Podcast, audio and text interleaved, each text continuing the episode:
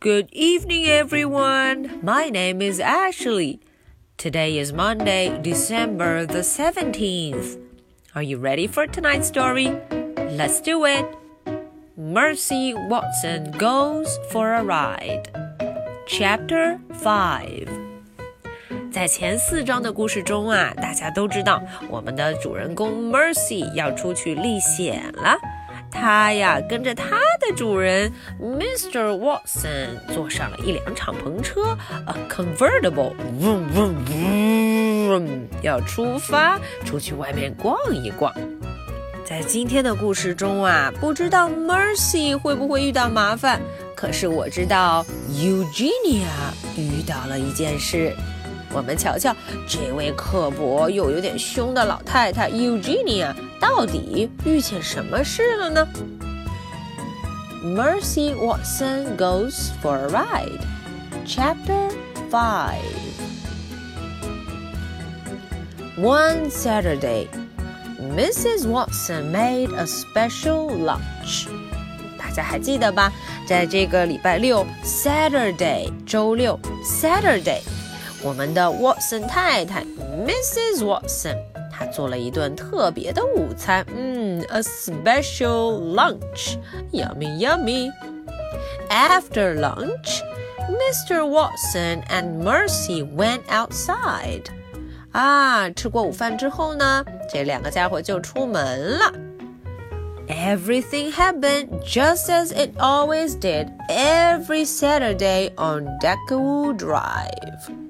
嗯，这一切啊，都和每个礼拜六发生的一样，都再寻常不过了，没有什么特别的。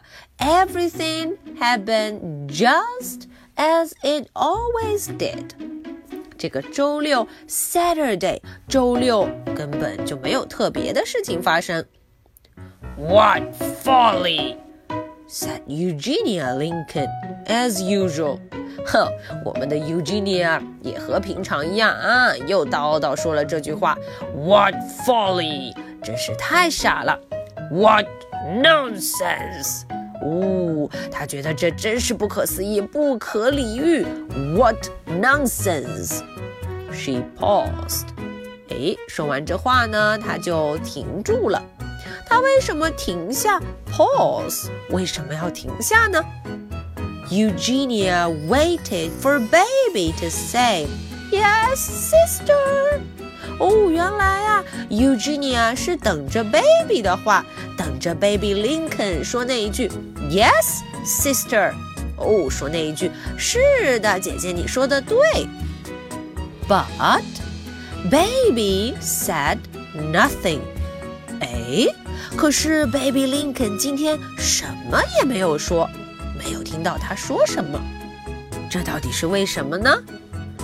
Baby said nothing because baby was not there. 哦，为什么没有听到 Baby Lincoln 的回答呀？因为呀，今天 Baby Lincoln 不在家。Okay, so that's the end for chapter 5. All right, so are you ready for my two questions?